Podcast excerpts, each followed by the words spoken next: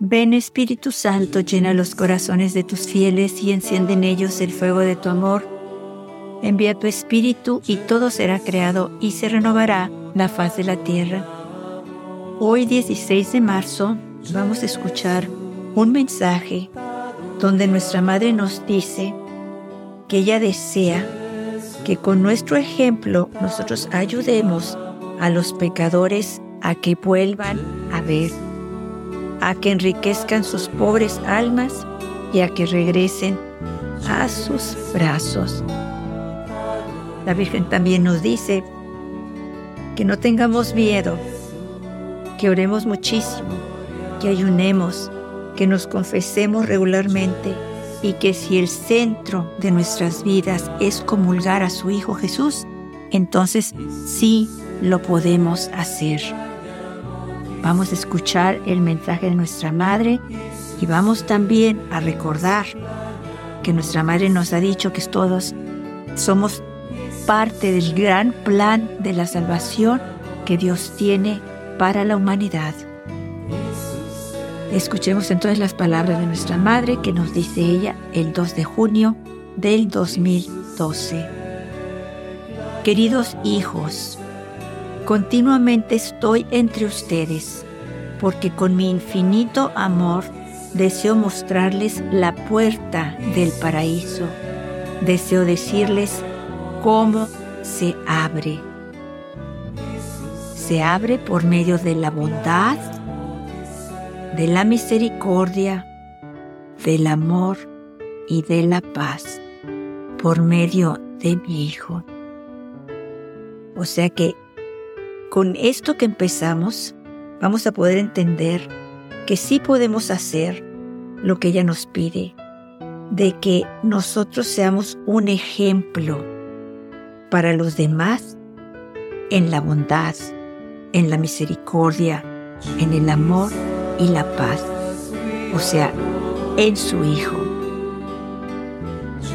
De esa manera nosotros vamos a poder ayudar a los pecadores a que vuelvan a ver, a que enriquezcan sus pobres almas y a que regresen a sus brazos, pero es por medio de nuestro testimonio. Nosotros, la Virgen nos dice que nos ha elegido a nosotros. Nosotros que estamos oyendo estos mensajes, esta grabación, la Virgen nos ha escogido a nosotros, por eso estamos, estamos escuchando sus mensajes y sus reflexiones.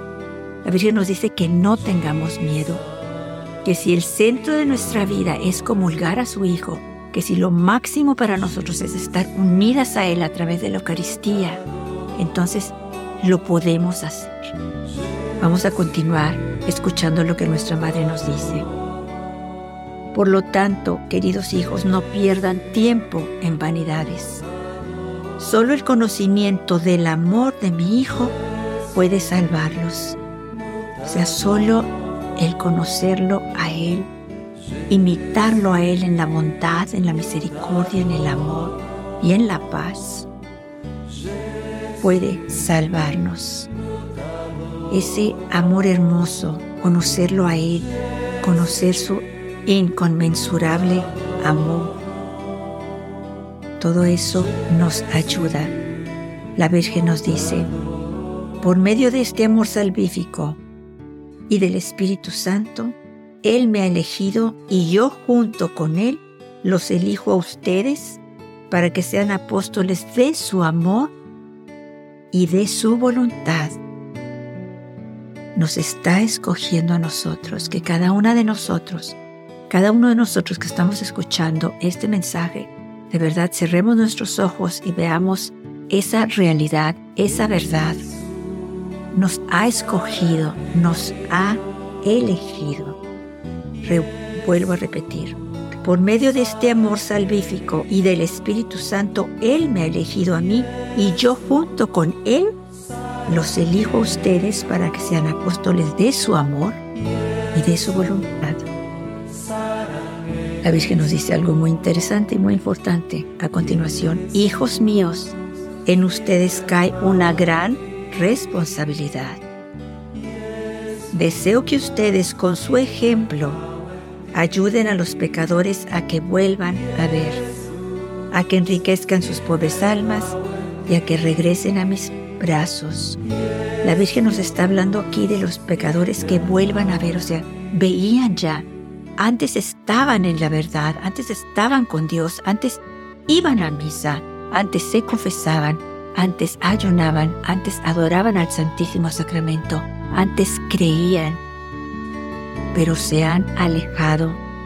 Las cosas del mundo los han, les han coqueteado y se han ido tras las vanidades terrenales, tras las cosas que el mundo les ofrece.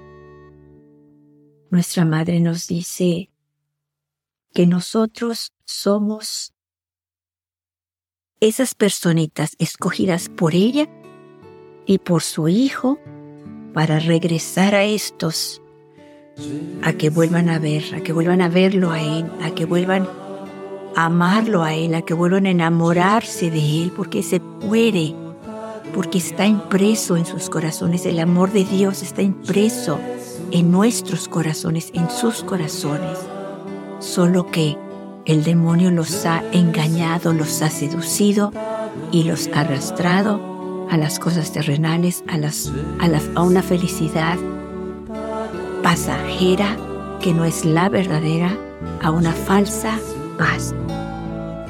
La Virgen continúa diciendo, deseo que ustedes los ayuden a que enriquezcan sus pobres almas, que las enriquezcan a través de la oración, a través de la oración del rosario, a través de la devoción al Santísimo Sacramento, a través de la devoción a confesarse seguido, regularmente.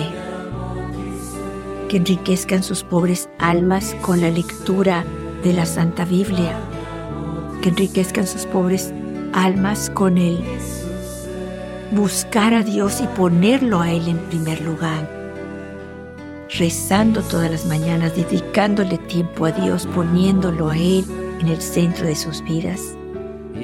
Y así que regresen a sus brazos, que vean ellos el amor inmenso que Dios nos tiene, que nos da, envía a la Virgen María en este tiempo a abrazarnos, a envolvernos con su amor y sobre todo a protegernos con su manto de todas las insidias y los engaños de Satanás.